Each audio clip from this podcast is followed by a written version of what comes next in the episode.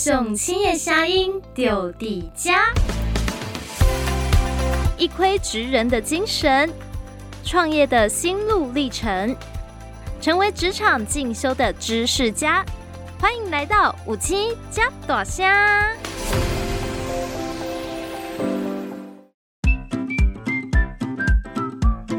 用镜头说话，成为在地代言人。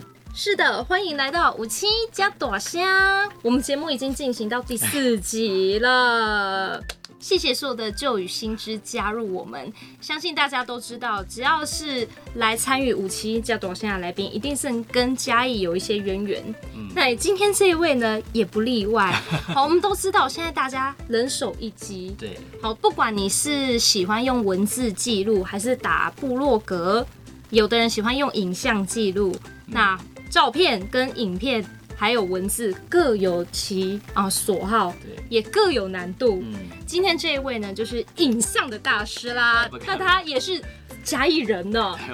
等一下会问他为什么不留在嘉义。我们先欢迎他有非常多头衔：知名策展人、广告导演、微电影导演。我们欢迎红马克导演。大家好，大家好，我是马克。是是是马克导演的本名应该就不是马克吧？嗯马克是我的花名哦，是花名。但马克导演这个名字，英文名字就是 Mark。对对对，就是 Mark。嗯，所以很适合呢参加国际影展，就很好用啊，就一个 Mark 这样。对，这是我的 Mark。对对对。And my name is Mark。对对对对对。好好好，嗯，那我称呼导演，导演您是嘉义哪里人？呃，我爸是嘉义的新港人，然后我妈是。嘉义的六卡乡蒜头村啊，他们怎么认识？以前不同征讨的人，他们应该他们好像是相亲的，我记得好像是相亲的。哦，对对对对对。那你应该在嘉义就就学了吧？在嘉义，嗯，因为我离开嘉义的时候才六岁啊，所以六岁以前其实我没有读幼稚园。我我记得我只有在偶尔会去台北。呃，我阿妈那边，然后有一阵子我爸会住在台北，好，然后呃去台北会去找他的时候会读，可能读个几个月的幼稚园，嗯，然后又回来嘉义的时候就没有读，所以我以前就是跟着大人到处跑。小一是在台北，我从嘉义我离开嘉义是六岁，然后就住在台北的石碇旧町啊，那边住了一年，然后在那边读小一，然后后来就搬去南港。嗯，南港住了一年，然后搬去汐止，汐止追灯咖住了十年，然后我考上大学那一年，我们搬去桃园，那一直到我大学毕业之后，我爸他被聘到台中教育大学去创立一个系，台湾语言学系，台语黑，哦，对，台湾语言及文化学系，啊，然后他就问我说要不要去台中帮忙，因为那边有学生想要学拍片。好，我就去，结果一去就留下来，我就留到现在已经十十几年，十五六年，对，所以就没有再回北，没有回桃园。然后我爸他退休之后又回回去桃园桃园住嘛，对，但是我就留在台中这样。没关系，今天有来这里，代表还是牵起这个缘分的。我们把导演再抓回来嘉义吼。其实我很喜欢这里啦，我很喜欢这里，就是我觉得这里天气也很好，嗯，然后也也是台湾少数还没有，就还保有那种以前的淳朴的感觉，对，乡下的那个味道。我帮导演找好留在嘉义的理由。在这里拍片呢、啊，拍这里的题材啊。有啊，其实我我很认真有想过了，就因为我之前我以前住住在石定一阵子嘛，啊，在山上住了一阵子。其实我我下山之后一直很怀念那种跟大自然在一起的生活，所以其实我我会希望未来可以住在乡下，就是对，可能有一个。乡下地方，然后可以种一些田，对，就是就是，但是现在不知道有没有缘分，时候还不到啦。对对对，老师现在还有目标在身上，好，就是要走出国际。对对，在走出国际之前呢，本来一开始就是学语言方面的学习。对对对，嗯，我大学是我爸是台湾很重要的一个语言学家，他是洪为人啊，他就是好像现在的呃。台教育部闽南语的那一套标准用字，他也是当时的发起人国语会，嗯、然后他他是台湾的方言地理学的很重要的研究者啊，所以从小我对语言的敏感度就比较高，尤其是声音、声温、声调，对迄个敏感度是足足，然后所以我就就对语言有比较多的兴趣，嗯，然后所以我就大学就就学台语吗？没有，我就考英语系。哦，英语系，我就考了外语系。嗯哼，因为那个时候对外语很有兴趣啊。哦，对啊，那个时候没有特地去学台语，因为我从小就在学台语。嗯，啊，所以我主持人就写黑了。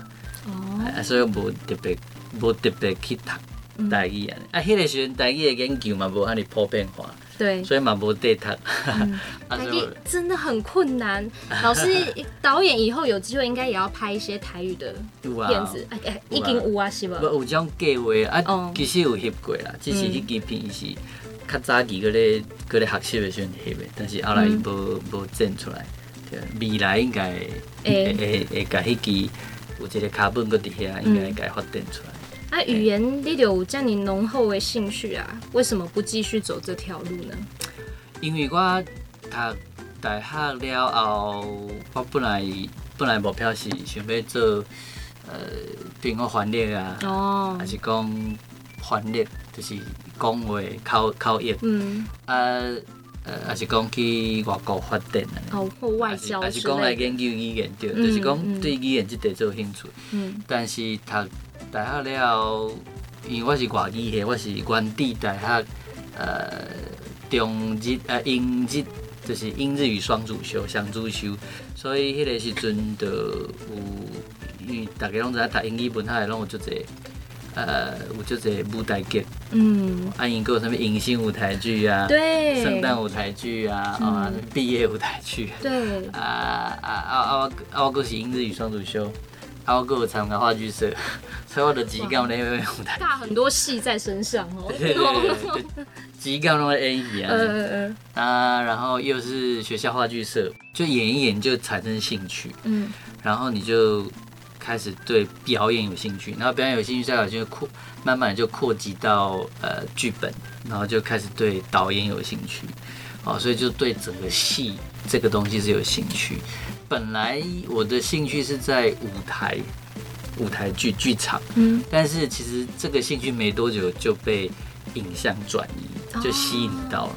因为因为我对戏剧有兴趣之后，就那个时候影像开始普及化。因为以前我还记得我高中其实有拍过东西，呃，就是一个公民课，就就是就是同学说啊，我们不不然我们来拍东西好，就是借 V 八，就拍完之后没有办法剪，因为。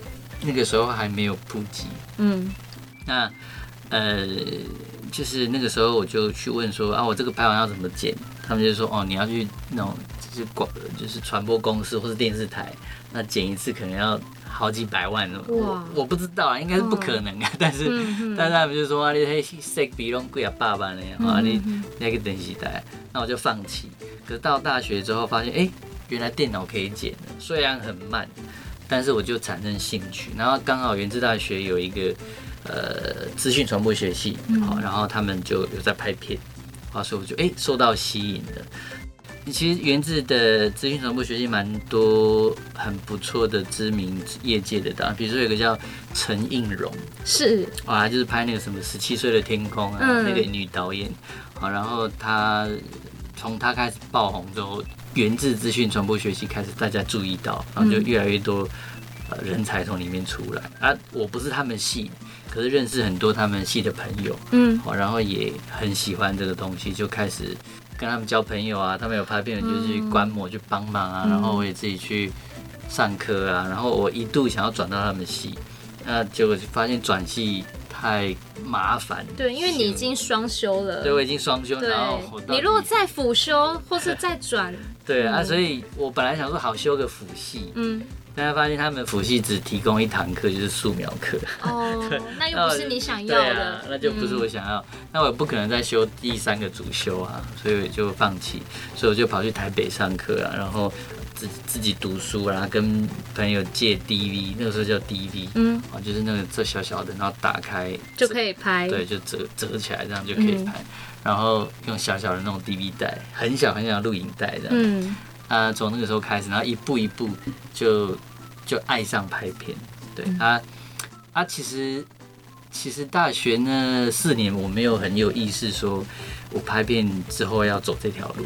你只是那时候拍兴趣，对，我只是觉得好玩，然后我也没有受过正统训练，嗯，我只是就是看那个时候有一个 Apple.com 斜线 trailer，嗯哼，啊，QuickTime trailer，反正它里面有大量的预告片，然后你可以下载之后看预告片，然后你可以一格一格的播，所以你就会看到哦，原来他们有时候剪接的点，它是在这个地方这样剪，或是甚至在空一格，然后。显示黑色或是白色什么，你才发现很多奥妙这样。嗯。然后那个时候，我就看很多预告片，然后呃去分析他们怎么剪，然后就累积很多经验。然后呃，我后来才知道这个东东西叫逐格分析，就是在在电影的领域叫逐格分析。那我是没有人讲的情况下，我自己做了逐格分析，那我不知道。你只是不知道这个叫逐格分析，但是你已经先把这一招学起来。对，我就一原来我一直都在做这件事情。了解。然后呃，我就发现我对影像的敏感度、节奏的敏感度，哎，好像还不错。嗯。啊，但是一直都没有去仔细认真去思考说要不要走这一条了。就是到了毕业，呃，我毕业典礼的时候，大家就在聊说，我我那一年特别，我那一年毕业是我。入学遇到台湾有史以来最大的地震，九二一，九二一哦，然后毕业遇到台湾有史以来仅次于新冠肺炎的疫情，就是 SARS，对，新冠肺炎算是最严重的，哦对啊，所以我我开开学跟跟毕业都遇到重大灾难，所以我们没有毕业典礼，嗯，啊毕业没有毕业典礼，我们就要自己办嘛，就是自己找个天台，自己找爸妈来，找老师拨水这样。然后还记得那个时候毕业典礼上面，大家播完都在聊天，聊聊聊啊，大家就每个人聊的都是啊，他已经考上研究所啦，啊，他他他考上考上军官，考上预官呢，当谁去哪里面试了？对，然后谁去拿到什么工作啦？啊，那谁要去哪个国家读书啊？对，我我那个时候是毕业，我其实在那之前没有正式拍过什么作品。嗯。啊，只是因为到了毕业了，刚好遇到一个比赛，那我想说，阿花不戏你，我我我大一是系状元进去，就是元智大学应用爱系 FL 九二系状元，可是我毕业应该是最后一名，就从学霸到学，对，那个时候没有学霸这个词，OK OK，但就是就就最后一名，嗯，对，然后呃，我就我就在想，啊，我戏你一部啊，那我我到底我想要证明一些事情，因为我一直没有一个比较。正统的作品，嗯，所以有一个比赛在那边，我就去报名。对，那结果我我本来是报，就是想说只是试试看，就没想到报，然后拿到社会组的金奖，就第一名。是哪一部作品？呃，它是一个禁烟的广告哦，对，这个禁烟广告，然后我才开始认真的思考，说是不是要走这一行。嗯，它那个作品其实是一个导火线，真正。真正让我决定要踏入，其实是另外一个作品，就是隔没几个月，嗯，就那个时候，呃，我我那个比赛有奖金嘛，就是十五万，啊，扣掉税是三万多，嗯，那我就跟我朋友去日本旅行，那旅行回来的时候就整理照片的时候，发现我拍到一张，因为我们有去有去东京铁塔，嗯，那东京铁塔其实是 NHK 电视台的发射站，哦，对，我如果没有记错的话哈，然后我在那边拍，然后拍到一个。NHK 电视台的呃海报的征件比赛的海报，哦，然后赶快放大看。对，然后我就哎、欸，好像是比赛，然后看看看，因为我那时候还没有当兵，还要等很久，然后说哎、欸，有个比赛来的，那因为前几个月才刚得了一个首奖，就觉得哇，意气风发。对对对，对，然后哇，赶快乘胜追击一下，又刚好有学日文。对对对，然后赶快我又拍了一支，然后就比。得奖了吗？没有得奖，没有得奖。对，但是就是因为他没有得奖，所以才决定了我要走这一行。为什么？哦、因为我收到一封信，嗯，然后那封信是个落选通知信，然后他就信的内容是这样，就是说：“还有洪先生你好，那我们很高兴收到你的作品。那你的作品我们很喜欢，然后真的很有趣。那但是因为你拍的方向跟我们今年设定的主题不是很契合，所以没有办法列入评分范围。可是希望你明年可以继续来参加的，对。然后呃，就是那个什么，但是记得明年要把比赛分码看清楚的。啊、对，那你一定就觉得很温暖。对，然后我觉得很温暖了，而且重点是它是 NHK 社长某某某某上，就是署名这样。那、嗯、我就觉得很受到鼓励，因为。NHK 那个时候对我来说，它是一个很高的存在，遥不可及。对，就是因为以前第四台刚红、刚刚开始普及的时候，嗯、其实台湾电视台的品质都不是很好。嗯、那 NHK 就在里面，那你相较之下，NHK 电视台就哇，那个水准就很高。嗯、所以它在我心目中一直是一个很高级的电视台。对对。然后那个感觉就好像就是你，你很喜欢，你对呃软体、电脑软体很有兴趣。然后呃，主克伯或者是比尔盖茨写信给你，跟你说，哎，你是北拜哟，非常笑点，你北拜。对，那你就觉得哦，那我一定要 你，你就会来这一行做，就会说要鼓励，说那我一定要做这一行的。好，我那个时候就是那个心情，然后我就就因为那一封信，所以就影响我后面很久很久。我后面就开始创业啊，然后遇到挫折还是没有放弃，然后呃拍广告，然后遇到困。困难还是休息之后又回来，决定要拍片，都会想起这封信，都会想到这封信。是，好，这就是导演踏入这一行的关键，一封来自落选的信。好，那我们先休息一下，待会回来。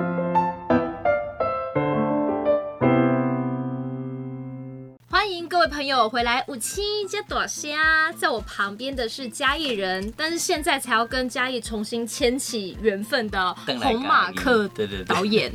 导演，你改那些台语嘛加好，你真的要好好在这里生根呐、啊，写下爸妈故乡的故事呀。有有有有这个想法，是，对啊。好，那从也算是斜杠斜进来了，变成一个架杠的导演了，嗯、也拍了很多的广告，到后来决定当呃微电影的导演，现在还决定来策展。对啊，拍片拍好好的，怎么要策展呢？导演，其实我我。不是从广告，然后就跳来做戏剧，其实就都有。哦、嗯，啊，我现在还还又跨足纪录片，嗯、那其实就是每个领域的影片都都有在做。那为什么会来策展？其实是他就是无心插柳啦，无心插柳。嗯，对。那因为我那个时候我拍广告拍了几天之后，就觉得有一点闷。然后就觉得好像一直在重复一件事情，很像流于形式这样。对，然后呃，那个时候我本来觉得拍广告是天马行空，哇，就是一个创意产业。但是后来才发现，其实拍广告大部分其实是服务业，你要花。啊，尤其是当你还没有成为大师的时候，你还没成为艺术家的时候，其实你有很大一部分的成分，你其实是服务人员，你要服务你的客户。嗯，对，那呃，所以那当你能够越来越了解怎么去服务他，你就越来越多的筹码跟空间去发挥你的创意。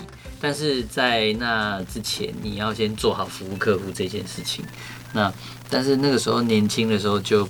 没有想到这一点，就会觉得为什么我都客户意见那么多，然后 我都要听他们的，然后又要一直重复一样的东西，这样啊，所以就我就休息了一阵子，然后去做其他的事情，去做室内设计啦，去旅游啦，去帮空拍完特效啦，然后去帮别的电影作架，去画分镜表啦，去协助别的电影的前期呀、啊、后期等等。啊，所以就绕了一圈之后，就觉得说，我还是很想拍片，拍片，哦，所以我就回来，然后就找了一群志同道的朋友，嗯，然后就拍了一支片叫《替身》，那那这支片很幸运啦，在很多的国外的一些中小型的影展得到一些肯定，啊，所以我就开始走影展，嗯，其实我觉得应该是第一次出国参展的时候。有一些刺激，那刺激是什么？就是我在盐湖城参展的时候，呃，那算是我第一次自己报名，然后得奖去领奖。那呃，领奖完就有电视访谈，我觉得类似这样。那结果他的开场第一句话就是说：“Let's welcome the director from Thailand。”就欢迎这位来自泰国的导演，泰国的朋友。对，嗯，然后我就说 No, no, I'm not from Thailand, I'm from Taiwan。这样，嗯，然后他就是说，他就说哈台湾，我就台湾我就对，就是台湾，嗯，My country is Taiwan，然后他就说啊、呃、不好意思哈，不好意思，那我们重来一遍这样，嗯，就是我发现他没有听过这个地方，嗯，我以前一直以为大家在笑台湾跟 Thailand 会被认错，只是一个笑话，那后来发现哎。欸是是一件事实嘞，对，是 事实，又不是笑话。这是今天嘞。你要先推广作品之前，竟然还要先介绍台湾，对，是。对，然后我就很震撼啊，我说啊，原来大家真的不知道台湾。嗯。然后这个事情一而再，再而三的发生，然后我就说，那我怎么办？对，怎么办？我可以，我可以做一些什么？就是一方面，是我觉得这件事情，我想要去做一些事情，然后另一方面也是。我本来就是比较天马行空了，就 就是或者说我本来就很喜欢玩一些东西，然后我就想说，好，那我一定要想办法让大家知道我知道台湾，所以我就就在有一次跟一个朋友聊，然后他说，哎、欸，你要不要设计一个？道具还是什么？有，我说哎、欸、好啊，然后就设计一个道具。有，我们道具今天有来啦。设计这个。对对对，你怎么你那时候在影展怎么展展示的？然后我就我就设计了这个道具。嗯。然后这个道具我每次只要一上台，我拿着麦克风，然后我就说 Hello everyone, my name is Mark, I'm from Taiwan。哦吼。然后然后就就开始自自我介绍，然后就致辞，然后我就开始用这个去开始去介绍。只要我有机会上台，我就拉出来。然后大家就会觉得很好玩呐、啊，就是就是就哦，就是有一个人做这种事情很好玩，嗯、然后很亲切啊。这件事情就原本可能是很严肃的一件事情，就忽然变得很有趣。嗯，然后大家就因为这件事情，然后就热络起来，那就会知每个人就知道哦，有一个人他来自台湾。嗯，然后我就呃，我就想说，那我要做，我想要让这件事情更发酵，所以我后来就开始去收集一些台湾的作品。想说，我如果有机会出去，那我想要在外国办影展，嗯，台湾影展给大家看，所以我就开始去收集一些有有有有意愿参与的导演的作品，就带着。然后只要我一出国，那我就去绑架别人的影展，就是我就会先联络台湾同乡会或是什么台湾的社团、台湾学生会等等。那我就说我想要做这件事情，好，然后我就绑架当地的影展。那怎么绑架？就是我就会。呃，只要我得奖，我站上台，然后我就会跟大家说：“大家好，我叫侯马克，我来自台湾，啊、呃，很高兴在这里认识来自全世界的你们，嗯、欢迎明天来 来哪里哪里、哦、看我们台湾的电影。”这样哦，你在那边租一个场地啦，直接影展隔天来参加我的展。对，对 欢迎明天来看台湾的作品。这啊，这招有效吗？有效啊，就真的就是呃，当然不会那么多人来，但是就会有一两个。就这一两个，其实其实每次一两个一两个就好了。对啊，累积起来也不少哦。对对对对，然后就呃，尤其是让我印象最深是在加拿大温哥华的有一场，就是就是那一场真的隔天来了好几个人哦，啊还有 L A L A 也是，那我们就开始在温哥华那边，然后很多台湾人帮忙啊，然后 L A。L A 是当地人帮忙哦，L A 的台湾人也帮了不少忙。不过后来是一个当地人，然后一个美国人，嗯、然后在饭店里面办放映，他办两年，办两次。那就很多当地的美国的在地的一些独立作创作者就有去参与这样，嗯、啊，所以就这样一点一点的去去做这些事情之后，就开始有一些影展就注意到，他就说：“哎、欸，马克啊，那个我们明年。”有一些观摩片的单元，你可不可以推荐一些作品？或者是说，哎、欸，我们明年要征件，你可不可以推荐他们来报名？因为我们觉得，因为他们看过，然后他们觉得这个作品很棒啊，希望那些作品去参展的。然后我就开始这样做这件事情之后，一阵子之后发现，哎、欸，怎么办？我推荐的作品已经推荐完了，已经一轮了。嗯，对。然后另外又想到说，很多影展它有规划一些时段给我们，那饮水思源嘛。那就是要报答他们，那怎么报答？就是我来想想来想去，就是只有一个办法，就是我自己也办一个影展。那我回台湾找这些好优秀的，对，这样我才会有更多的台湾电影可以推广出去。嗯，然后而且我办影展才能够回馈他们，我们的姐妹影展，他们就可以作品在台湾播这样。嗯，大家有听出刚刚之中话语之间的隐晦的意思吗？就是马克导演的作品，不是常常入围，就是常常得奖，他才可以常常办这种姐妹展啊。对对。因此，导演也办了一个属于你的这个展，叫福尔摩沙。对，就叫福尔摩沙国际电影节。对，其实也也还好啦。我觉得其实很多台湾作品都比我优秀。对，那呃，我我为什么想要办这个？就还有一个原因就是说，嗯，其实我在全世界这样走，那当然那些都是中小型的影展了，我们还没有机会去坎城什么那些，那些都很大。那我连金马奖都还没进去过，对，那那些都是中小型的影展。那但是你会发现有很多很多，呃，全世界的导演会聚集在那边。那我觉得中小型的影展它的。价值其实不是在于他的那个讲座的含金量有多高，或者是说，呃，他那个讲座多么有价值，是在你有机会去参与一个盛会，然后在那边认识其他人，嗯，那这个才是比较重要。但是台湾导演就就大概五个。哦，还是比较少。你觉得原因是什么？是因为语言吗？我觉得可能一方面是语言了。嗯、那很有趣的是，他们那我在国外认识那些导演，其实他们英文都非常糟糕，嗯、可是他们就是愿意出去。那为什么台湾有你觉得很优秀的作品，却没有去投这些影展？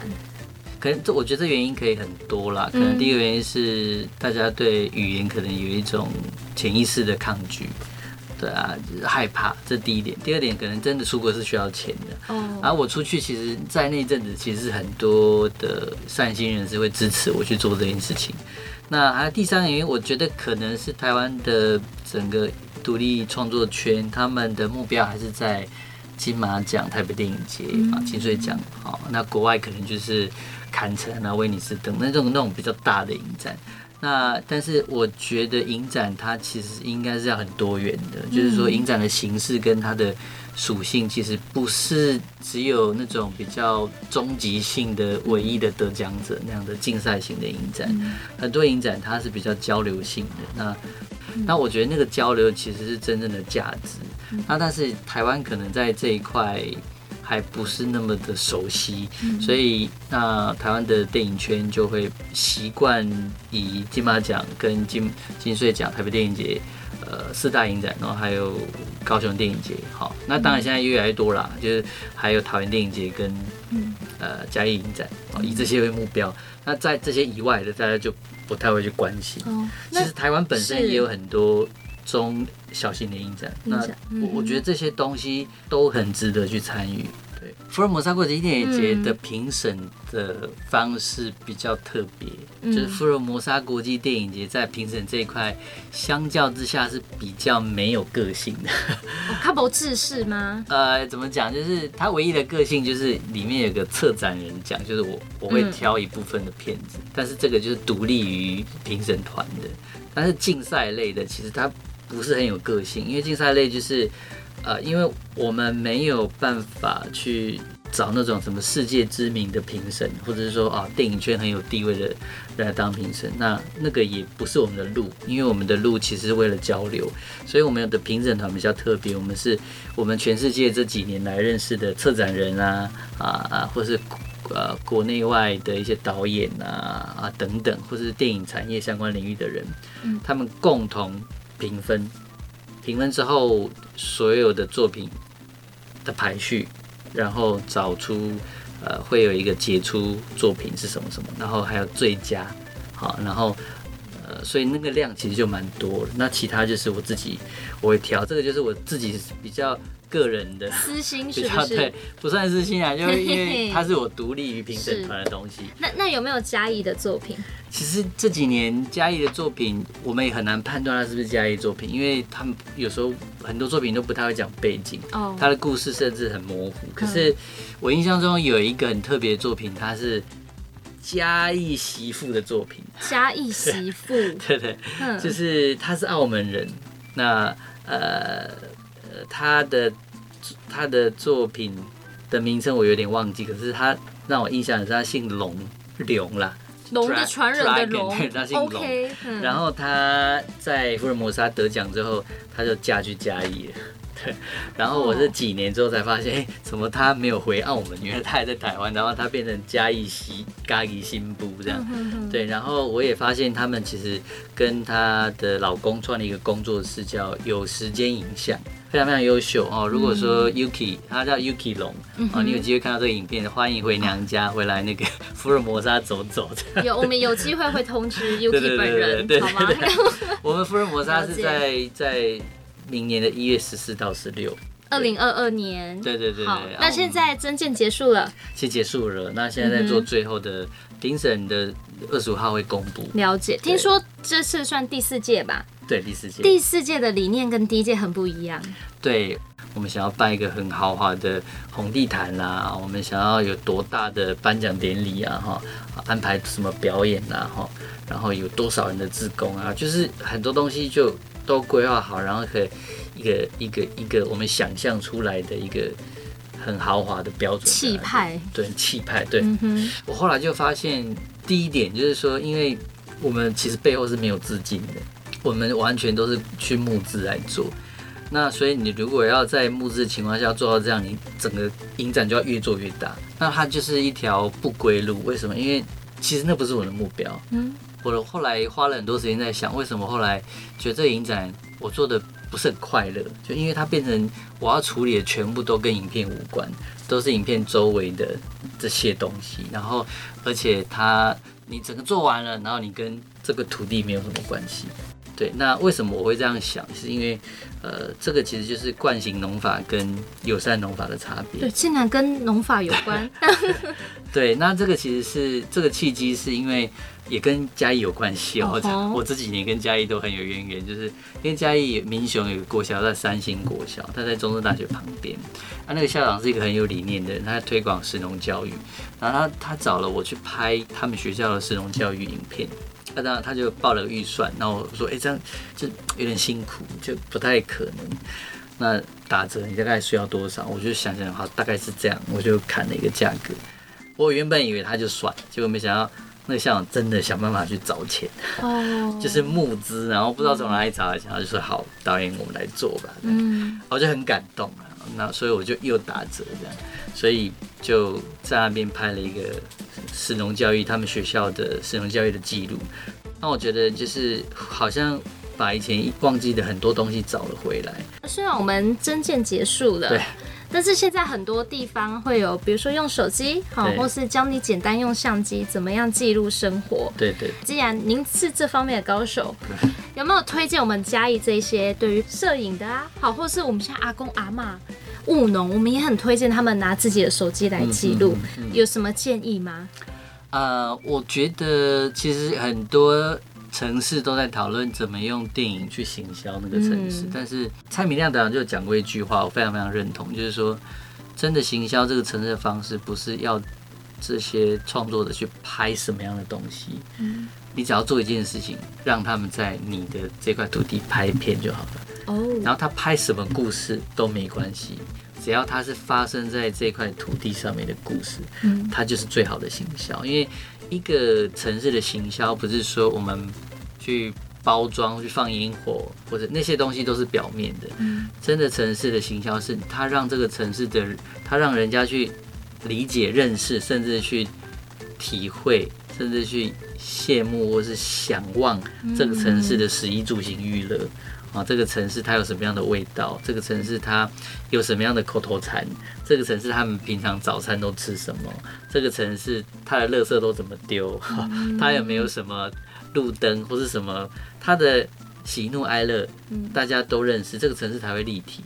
就好像我们纽约从来没有人在行销纽约，为什么？因为有太多人在纽约拍片。哦。所以纽约有黑帮，纽约有爱情故事，纽约有。